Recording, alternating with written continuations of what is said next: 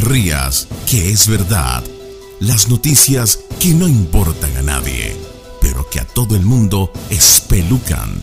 Con Don Monasterios.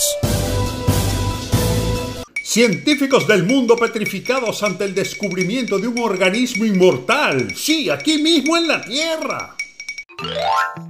Sí, señora, cuando decimos que es inmortal queremos decir que no se muere nunca, así como la mala suerte de los tiburones de la Guaira. Este extraño organismo tiene perplejo a los científicos porque aún no pueden clasificarlo. Nadie sabe si es un animal, un vegetal, un hongo o un hijo de Roberto Antonio. Es todo un misterio que parece el inicio de una película de terror. No tiene boca, ni estómago, ni ojos, pero sí puede detectar alimento y digerirlo. Tampoco tiene brazos ni patas, pero puede moverse y en un solo día duplicar su tamaño. Es capaz de aprender y transmitir su conocimiento a otros aún sin tener cerebro, y si es cortado por la mitad tiene la capacidad de sanar en dos minutos.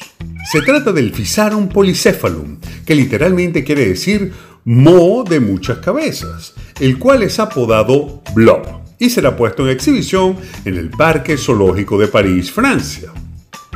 El sobrenombre de Blob viene por una película de ciencia ficción de 1958 protagonizada por un joven Steve McQueen en el que una forma de vida alienígena, el Blob, consume todo a su paso en un pueblito de los Estados Unidos. Su aspecto se asemeja a una esponja resbaladiza y generalmente es de color amarillo, pero también hay variedades en rosa, blanco y rojo. Una de las características del blob que más fascina a los científicos es su capacidad de raciocinio. Es capaz de memorizar, de adaptar su comportamiento, es capaz de resolver problemas, de moverse alrededor de un laberinto, de buscar soluciones, de comportarse como un animal. Bueno, yo digo que ese bicho lo meten en una caja y lo manden para el espacio exterior porque puede convertirse algo así como en el comunismo y termine atacando todo el planeta.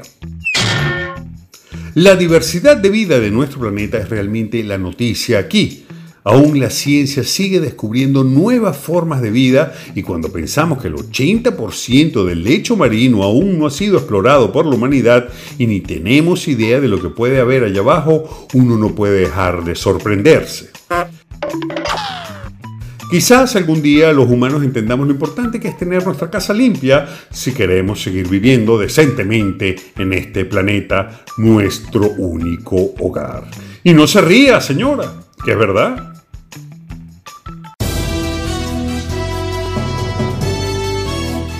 No te pierdas otro capítulo de No te rías, que es verdad.